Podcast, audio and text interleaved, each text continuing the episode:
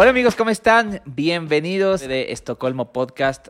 Gracias a todas las personas que están aquí escuchando este episodio. Hoy estoy bien contento porque tengo a un invitado que no solamente admiro, no solamente queremos muchísimo aquí en mi casa, sino que realmente es un hombre de Dios, un varón esforzado, increíble, de verdad lo admiro muchísimo. Y no solamente es un gran hombre, es un gran escritor, es un gran pastor, es un gran padre. Y le doy la bienvenida y por favor todos ayúdenme a darle la bienvenida al pastor Luis Gabriel Ortiz. ¡Vamos!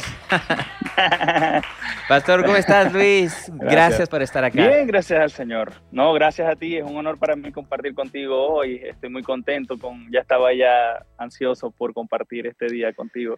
no, gracias a ti, pastor. De verdad, yo te había, eh, tengo que decir cómo, cómo empezamos eh, esta relación, o sea, cómo le conocí al pastor Luis. Y de verdad ha sido un privilegio para mí. Mi esposa y mi familia me hablaban muchísimo de Pastor Luis. Me hablaban demasiado. Mira los videos que hace en TikTok, mira los contenidos que hace. Y dije, pues bueno, vamos a verlo. Y pues hace exactamente, no, no recuerdo cuántos meses fue, que pues logré contactarme a través de un contacto también que tienes en Venezuela. El pastor es venezolano, eso sí es algo que me llena de orgullo. y, mira, y entonces eh, empecé a ver los contenidos y me enganché muchísimo. Es un ah, contenido realmente nutritivo, son contenidos shorts que igual les recomiendo que les puedan ver. Son contenidos que realmente eh, te nutren y te ayudan en el día a día. Y no solamente estamos con ese contenido ahora, sino que el pastor Luis sacó un libro preciosísimo del que vamos a estar conversando también un poquito y más adelante. Pero antes de comenzar, pastor, quisiera que te puedas presentar también, que puedas conversar un poquito de ti. Yo sé que la gente que va a estar escuchando esto se va a alegrar muchísimo de verte acá gracias. Bueno, eh, como ya lo mencionaste, Luis Gabriel Ortiz de Venezuela, Maracaibo. Ah, esa lo a saber. Maracaibo, crecí en Maracaibo. En el lago de Maracaibo. De Solamada, La Gaita, el lago. Eh, sí, sí, una tierra, una ciudad tropical lindísima. Preciosa. Eh, gente muy alegre, muy contenta. Es nuestro, es nuestra personalidad folclórica. Totalmente. Yo tengo un padrino que es maracucho, mi padrino de bodas es maracucho, entonces yo te entiendo ah, perfectamente. Debe ser buena gente. Sí, sí, sí, increíble, increíble él. Oye, pastor, ¿y cuánto tiempo ya estás haciendo esto de los contenidos ya? ¿Cuánto tiempo vamos ya? Chico, eh, empezamos un año antes de la pandemia. ¿Ya? Eh, con, toda la fuerza, eh, ya veníamos haciendo cositas en la iglesia, que si YouTube y cositas así, pero ya en lo personal empezamos a hacer, fue un año antes de la pandemia, porque nos veíamos con el equipo de trabajo como una vez a la semana. Y entonces yo empecé a, dije, voy a subir un, un mensaje en mi estado. Yo, hey, yo no sabía usar, ni, ni sabía que existía el estado de WhatsApp. Nos pasa mucho eso. y, sí, y, y, te digo, la, eh, yo, bueno, yo lo empecé a subir algunos videos. Te digo que era algo muy, muy informal porque era solamente para, para ellos, para mis contactos que eran el equipo de trabajo de la iglesia, y entonces yo me levantaba lo que fluía en algún mensaje para ellos, con la cara hinchada y todo, y, pero ellos lo ponían en sus estados y la gente se lo empezó a pedir. Ya. Y entonces dijimos, bueno, vamos a hacerlo dos o tres veces a la semana, y luego lo pedían más, y dijimos, bueno, vamos a hacer algo ya más formal. Y entonces se empezó a hacer más formal, se hizo muy viral por WhatsApp, y fue cuando ya después que se hace viral en WhatsApp es que empiezo a abrir las cuentas, ¿no? Vamos a moverlo en Instagram, vamos a moverlo en TikTok, vamos a... Pero todo empezó desde WhatsApp. Wow. Increíble. Tú, tú, me comentaste cómo empezó todo esto y, y, de verdad no solamente llega a gente que tiene, eh, bueno, tal vez se podría decir, eh, está dentro de, de la fe o del camino de la fe, sino también a gente que no conoce de Jesús y es una herramienta súper poderosa que le permite a las personas acercarse y tener una relación más íntima. Entonces, gracias, pastor, de verdad por esos contenidos. A mí personalmente me han servido mucho y a la gente que me rodea también. Gloria a Dios. Es, precioso eso. Y pastor, también, ¿tienes algún eh, creador de contenido favorito tú? Eso nunca te he preguntado. Creador de contenido favorito, no, bueno, no lo había pensado de esa manera, ¿no? Trato de seguir a todos los que me puedan agregar valor increíble. Y sí, eh, tengo, trato de ser muy selectivo en eso, ¿no? De seguir en sí, no, no, no trato de seguir por la cantidad de seguidores que alguien puede tener, sino por el valor que me puede agregar. Entonces, así es que... Precioso, precioso, pastor. Yo estaba eh, leyendo esta, e, esta mañana, logré leer el devocional, el día uno del libro que quiero conversar intencionalmente el día de hoy. Me encantó muchísimo. Tengo que contarles que el pastor, pues, acaba de estrenar un libro. No sé si nos puede contar. Ahí está.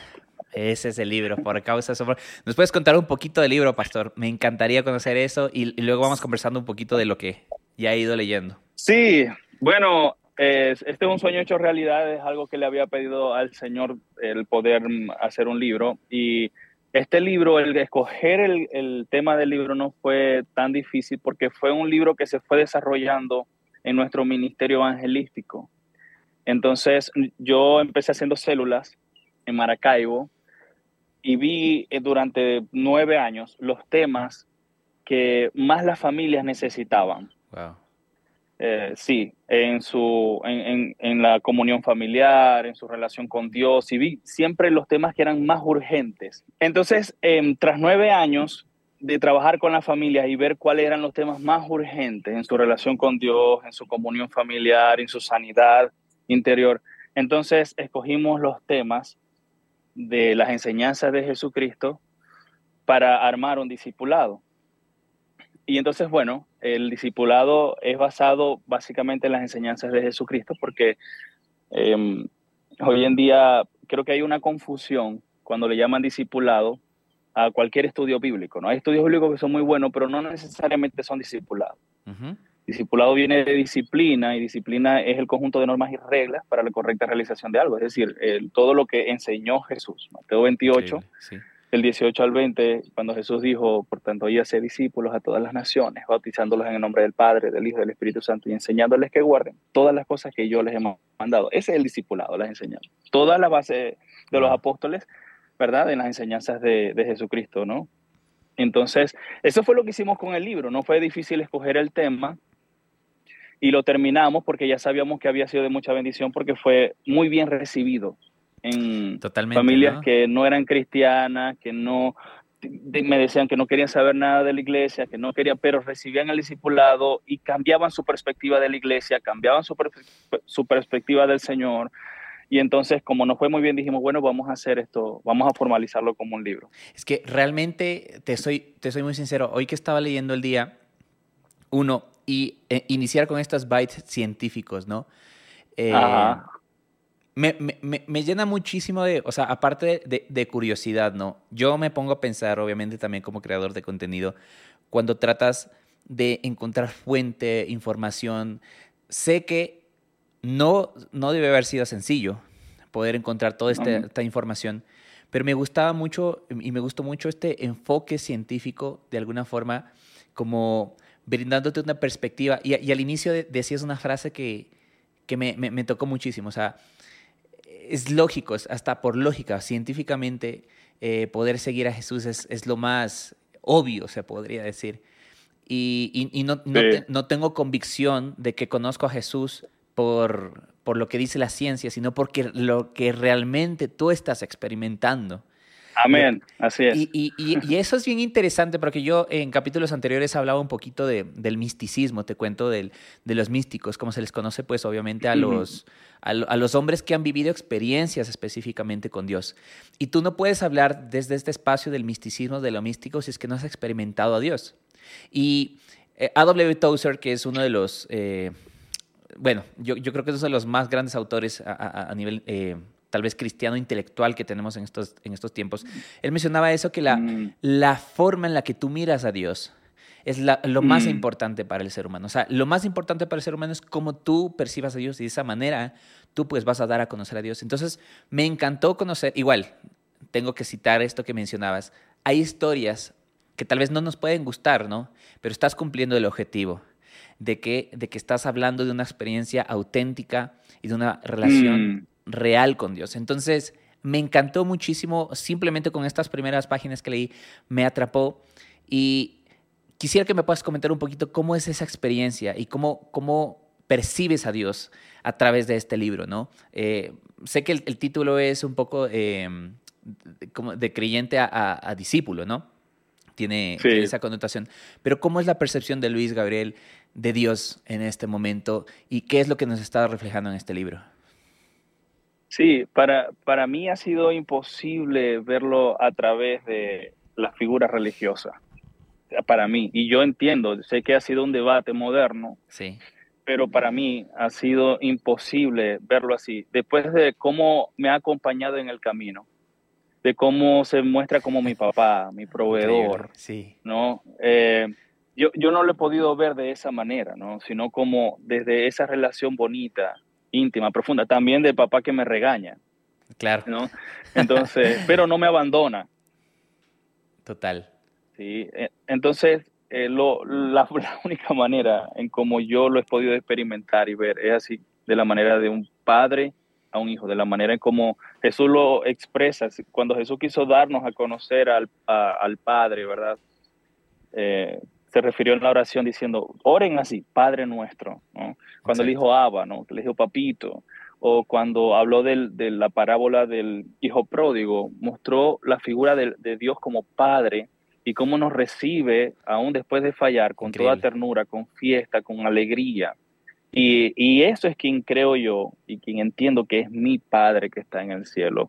Y yo soy su hijo, su hijo amado, su hijo que tiene muchas cosas que trabajar en mí, pero soy su hijo. es la manera en como yo lo veo, ¿no? Y es la, es la, es la creencia que adopto de la Biblia cuando dicen Juan 1.12 más a todos a los que los recibieron, los que creen en su nombre, le dio la potestad de ser hechos hijos de Dios. Entonces es la, la manera como ahora lo entiendo lo que, lo que dice Tozer es clave, es clave porque Em, algo que nosotros debemos identificar. Muchas veces nosotros venimos desde nuestro pasado, desde nuestro dolor, desde nuestras cicatrices, a mirar a Dios, a, darle forma a Dios. Y entonces como me trató mi mamá o como me trató mi papá, como no me los puedo sacar mucho y veo a Dios casi desde esa figura de lo que pasé. Entonces si mi padre me, me malcrió, yo creo que Dios es malcriador. Y, pero si, si fui abusado, entonces creo que Dios no tiene misericordia.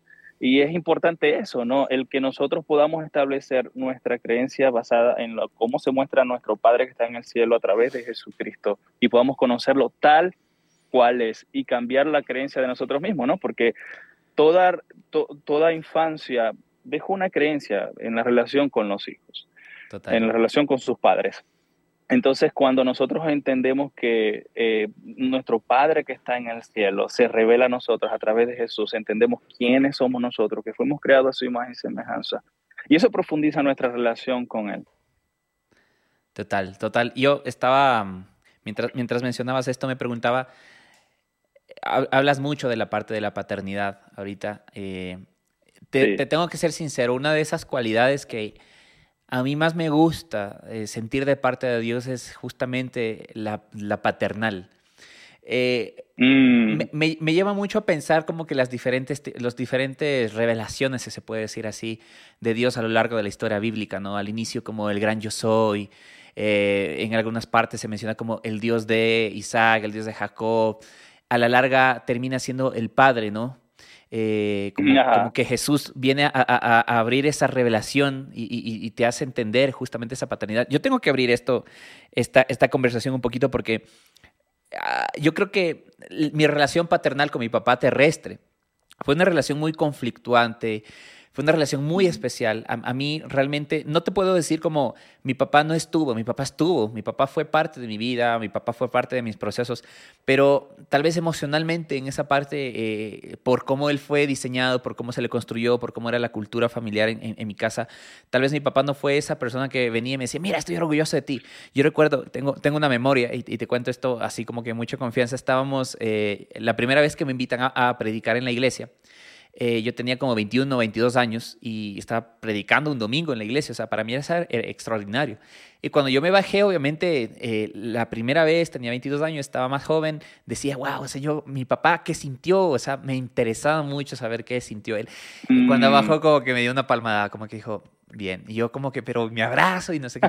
Entonces, de alguna forma, yo siento que encontré en Dios ese, ese esa sensación de, de, cuidado, esa sensación de, mm. de, de, paternidad. Y es a través solamente de esa relación que tengo con Dios, es que yo logro ver esas cualidades que tal vez eh, el rencor, la ira, el enojo, el miedo, el temor no me permitían ver de mi papá terrenal.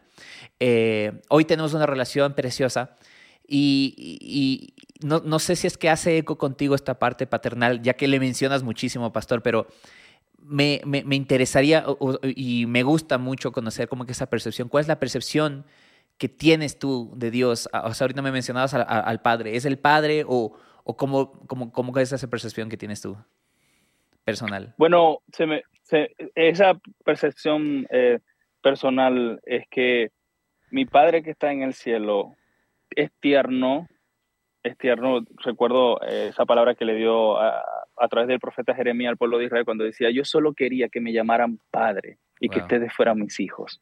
Y, lo de, y, cuando leí el texto, lo, se ve como un padre llorando por, por unos hijos rebeldes, ¿no? Sí. Y, y he conocido la ternura de Dios, también he conocido su disciplina.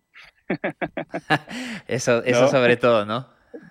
que, nos habla en Hebreos 12, ¿no? Eh, que el Dios a quien ama disciplina y azota como a un hijo. Y conozco a mi papá y digo, ya va, no, yo tengo que estar firme porque conozco a mi padre, ¿no? Y entonces él es tierno, pero también me disciplina. Pero donde abundó mi pecado, sobreabundó su gracia. Entonces, él es misericordioso. Y he encontrado todas esas características que completan todo lo que necesito en él. Increíble. Es la manera como lo, lo, lo experimento. y se siente mucho en lo, en lo, que haces, se siente mucho. O sea, yo a través de los contenidos que, que tú estás generando siempre puedo sentir como ese padre, ¿no? En, en, algún punto, mm. claro, como tú, tú, tú, mencionas, pastores, como eh, si tiene un momento en el que te dice, hey, mira, las cosas son así. A lo menos que vivimos ahora en un mundo, ¿no? Donde todo es relativo que eh, personalmente es algo que a mí no me, no me convence del todo, como todo es relativo y todo el mundo, bueno, si es que está bien, si es que yo lo hago, si es con tal de que no te haga daño. Y, y, la gente tiene ese pensamiento, ¿no? No, depende, pues, pero que cada uno tiene su pensamiento y cada uno tiene su forma de ver la vida. Yo creo que hay cosas objetivas, yo creo que hay cosas que no cambian, yo creo que hay cosas que son como, como decretos, que son cosas como establecidas, como la ley de la gravedad, eh, mm. el, tiempo-espacio, por ejemplo, son cosas que no, no hay cómo darle vuelta atrás. Sin embargo, hoy vemos una generación que intenta cambiar las leyes, que intenta cambiar el juego a su conveniencia. Y, también eh, esa respuesta de ese padre, ¿no? Amoroso, de ese padre lleno de, de, las segundas oportunidades, yo le digo al Dios de las segundas oportunidades y, y, bueno, eso, eso llena muchísimo el corazón. Yo Em, también quería como que traer este, este, este, esta frasecita chiquitita del título que tú decías, cómo ser o pasar de ser un creyente a un verdadero seguidor de Jesús, a un discípulo. Y me encantaría pues que nos puedas explicar esa visión y ese, ese, ese statement chiquitito que, que creo que tiene muchísimo dentro, ¿no? Sí, no, no, no se basa en querer como que ahora vamos a etiquetar la palabra creyente como que ya sea malo, que, no, que nos identifiquen como creyentes. No se trata de eso, pero ah, algunas veces en la, en la Biblia se menciona la palabra creyente, ¿verdad? Como el pueblo de Dios. Y, creyente, y todo depende de lo que significa para ti ser creyente, ¿verdad? Si para vos significa eh, que ser creyente es ser fiel al Señor, tener una comunión diaria con Él. Y yo digo, bueno, yo quiero ser ese creyente. De verdad, no, no, no, se trata de pelearnos por etiquetas, ¿no? Eh, pero en el contexto, ahora vamos a la, de la definición de la palabra creyente, ¿verdad? el creyente viene de creer, ¿no? Y cualquier persona de cualquier religión eh, cree que existe un Dios.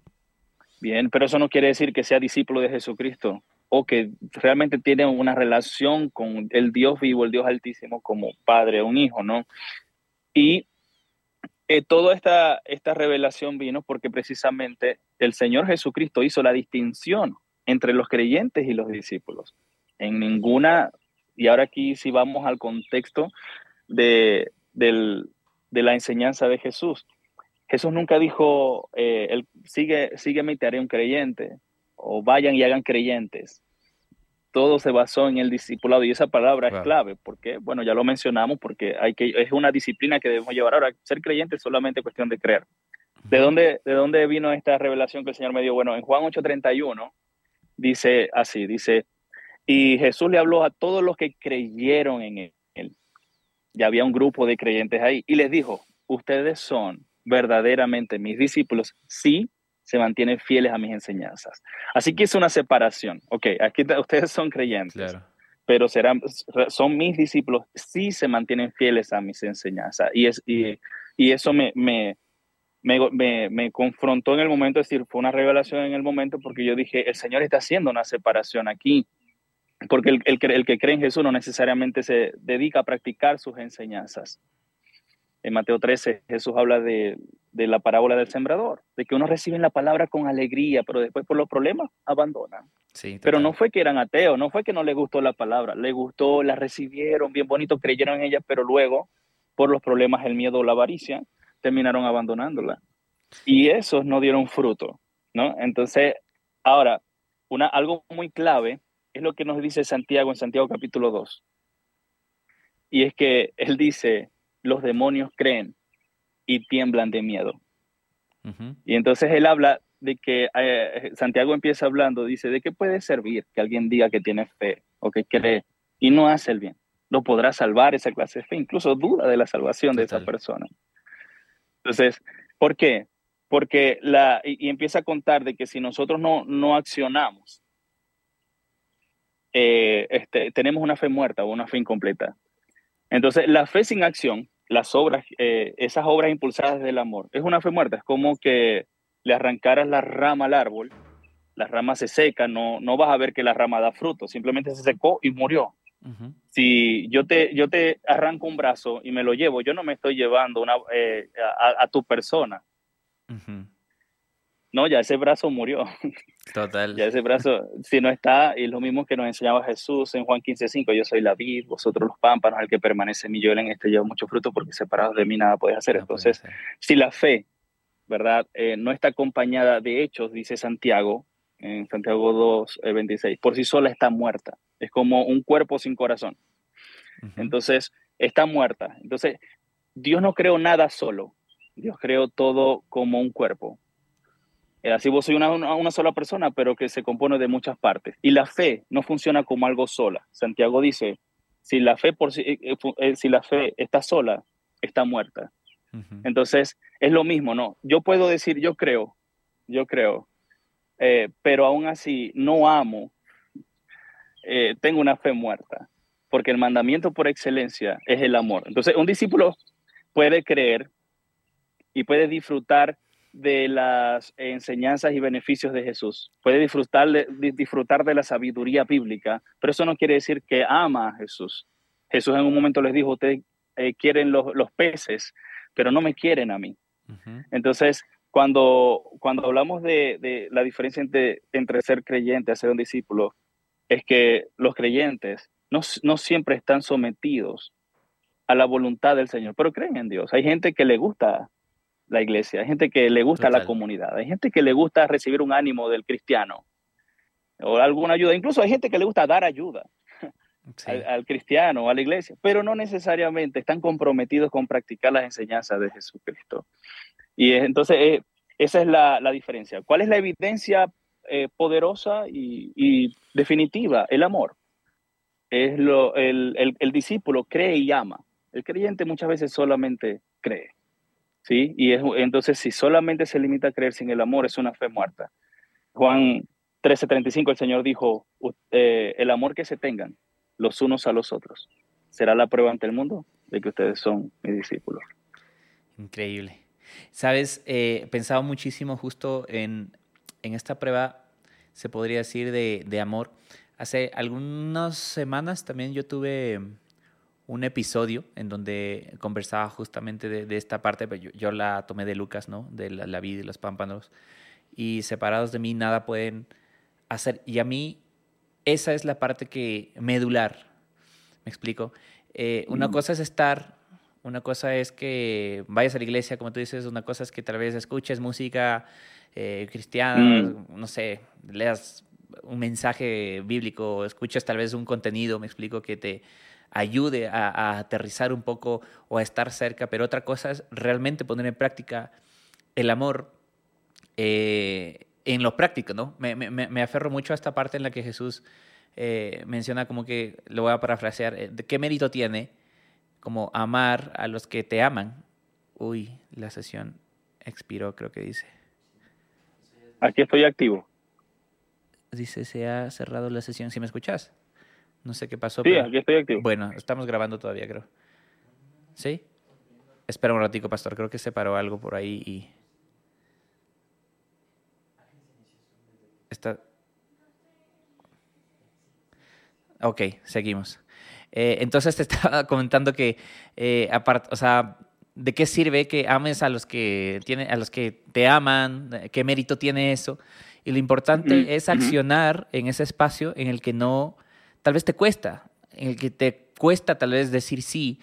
Eh, leía una frase igual también que la traigo a mi corazón hoy, es como, muchas veces esa parte de amar, de perdonar, tiene que ver con eh, dejar pasar las ofensas, dejar pasar inclusive lo que puede afectar a nuestro interior, inclusive las casas. Yo, yo tengo testimonios, te digo, en mi iglesia, pastor, que eh, cuando empezamos a, la iglesia, a, darle forma a la iglesia, porque yo estoy en una iglesia que se está construyendo, es muy jovencita, tiene como tres años, y, empezamos en la casa de los pastores y se destruía todo, se destruían los muebles, se destruía el piso, se destruía el techo, todo. Mm. Pero era increíble ver cómo aún a pesar de esas cosas que tal vez nos afectan, estamos dispuestos a hacer lo que realmente hizo Jesús, que es entregar su vida por los demás. Yo creo que esa es la clave. Amén.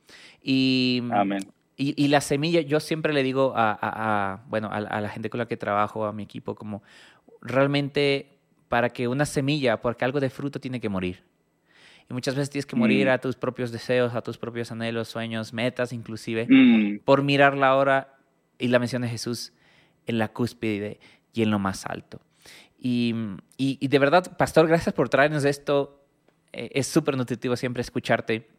Yo tenía una, una última pregunta y esto tiene que ver un poquito más con todo eh, el espacio ¿no? que, que Jesús te ha permitido tener yo tengo una convicción, ¿no? Cuando Jesús dice como vayan por el mundo, eh, yo pienso personalmente que no solamente hablaba del mundo físico, sino de que mm. cada ser humano tenemos un mundo interior, a que tal vez solamente tú tienes acceso, al que tal vez solamente yo tengo acceso, me explico, de la gente que mm. tal vez no, no está abierta a la realidad, a, a, lo que está pasando, inclusive la gente que tal vez no va a la iglesia. Y y a veces también eh, puedes tener muchos seguidores, tal vez Jesús tuvo sus doce más, obviamente todas las multitudes que le acompañaban. Y yo creo que tú eres de esas personas que Dios le permitió tener muchos seguidores, mucha gente que admira lo que estás haciendo, mucha gente que te escucha. ¿Y cómo estar en ese espacio, pastor, eh, compartiendo, ya visualizando que hay gente que pues está recibiendo, está siendo receptiva a ese contenido? ¿Qué es lo más importante que logras eh, reconocer en este proceso de ser escuchado a nivel mundial, inclusive, ¿qué es esa joyita esa perlita que nos puedes dejar como para ya ir cerrando esto en medio de toda esa, eh, de toda esa avalancha de gente que pues te escucha y sé que te tienen el corazón?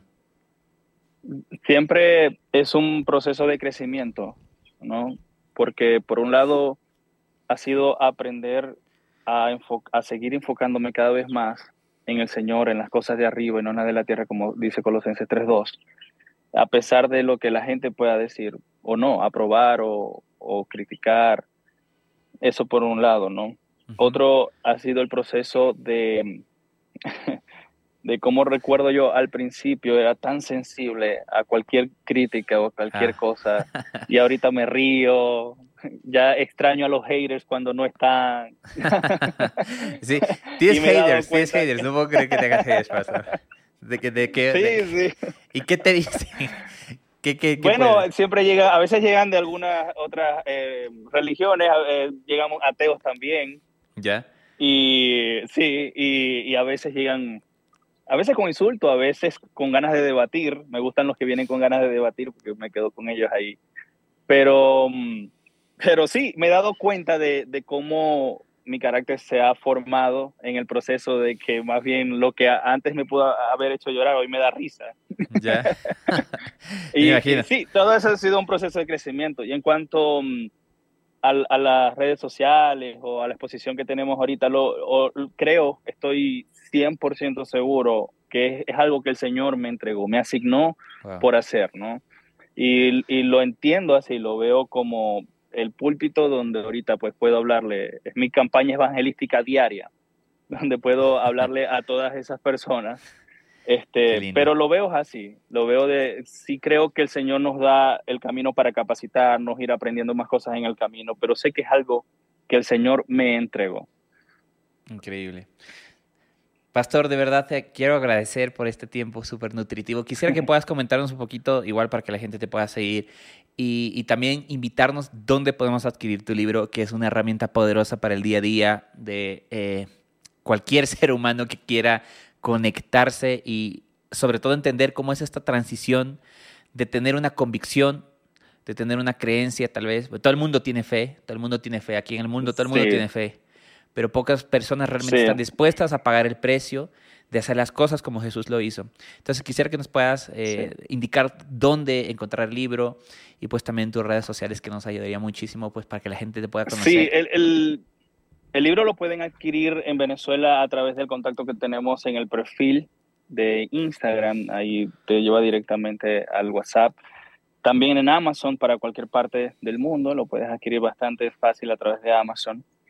Y bueno, me gustaría decir que hay, hay un peligro eh, que ha estado en toda la historia y que quizás muchos no se dan cuenta, ¿no? Y es el que uh, muchas veces podemos terminar engañándonos, creyendo que estamos en un lugar con Dios y no lo estamos. Y hay, personas que les gusta, por ejemplo, la iglesia, les gusta escuchar una predicación y, y cómo, una alabanza lo hace sentir. Pero cuando le dice, tienes que perdonar, no están dispuestos a perdonar. Y Jesús dijo algo claro, si no perdonáis a tu prójimo, tu Padre que está en el cielo tampoco te va a perdonar. ¿No? Y es lo que decía Santiago en, en Santiago 1.22 cuando él decía, no es suficiente con solo oír el mensaje de Dios, hay que obedecerlo. Si solo lo oyen sin hacer lo que dice, se están engañando a sí mismos. Así que si alguien quiere perdonar, bueno, en el libro te acompañamos paso a paso y te cuento mi testimonio de cómo fue mi proceso de perdonar, de cómo el Señor me liberó, soltó esa carga en mí. Y te acompañamos paso a paso, según las enseñanzas de Jesús, de cómo perdonar. Si queréis saber cómo orar y cuáles son las barreras que interrumpen una oración efectiva, te acompañamos paso a paso en este libro es la finalidad, nuestra finalidad es que una persona pueda crecer como verdadero discípulo, tener esa seguridad de relación con Dios.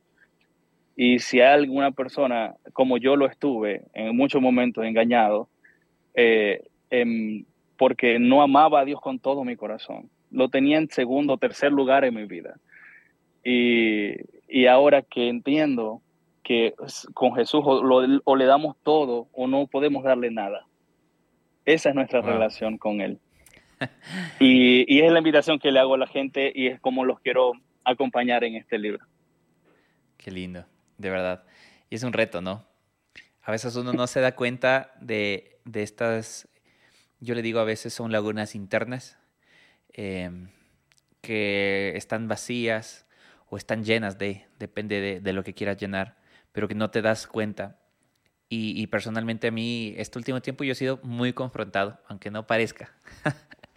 de verdad. Sí, sí, porque a veces, pues yo soy muy como extrovertido y bueno, siempre estoy haciendo chistes, pero hay a veces conflictos que están pasando interno con otras personas o con otra gente y es difícil. Realmente ahora, a mis 30 años, me digo, qué importante es poder seguir realmente lo que Jesús está diciendo en el momento que dice perdona las ofensas, me explico.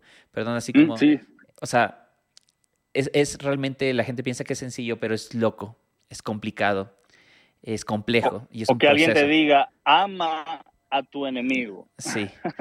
Uy, no. De verdad. Yo antes veía gente que le decía, ama a tu enemigo, y yo era como, ay, qué fácil, pero es que yo amo a todo el mundo. Pero cuando te hacen algo directamente, es difícil. Pero estamos en el proceso y somos en ese proceso de perfeccionarnos, ¿no? Así que ya no me lo tomo como antes, pero qué linda la invitación, pastor, que nos está haciendo acá. Y, y bueno, yo con esto cierro. Gracias de verdad por esta conversación tan linda. Te, admiramos mucho. Yo y mi esposa te, te queremos muchísimo, Pastor, de verdad. No simplemente porque eres venezolano, ¿no? No simplemente por eso, porque realmente, no sé, yo siendo ecuatoriano tengo un cariño súper fuerte por Venezuela, pero cuando empiezan a existir esas palabras y, no sé, el trato y, tu corazón, que realmente es muy, muy apacible, eres un pacificador, de verdad. Eh, es, lindo poder nutrir estas cosas. Así que gracias, de verdad. Siento en mi corazón que eres un regalo para toda Latinoamérica, de verdad, Pastor. Y, y te bendecimos muchísimo acá, igual todo el equipo que está acá. Sé que sienten lo mismo. Están muy lindos, muy felices de conocerte a todos y, y pues bueno. Gracias, Eso, Pastor. Gracias a todo el equipo, Ojalá que pues tengamos otro, otro episodio ahí y, y pronto, si Dios permite, hacerlo en vivo y en directo. Claro que sí, sería un placer para mí. Eso, Pastor. Gracias, gracias por todo el apoyo y que Dios te bendiga muchísimo. Muchas bendiciones para todos. Muchas gracias. Amén.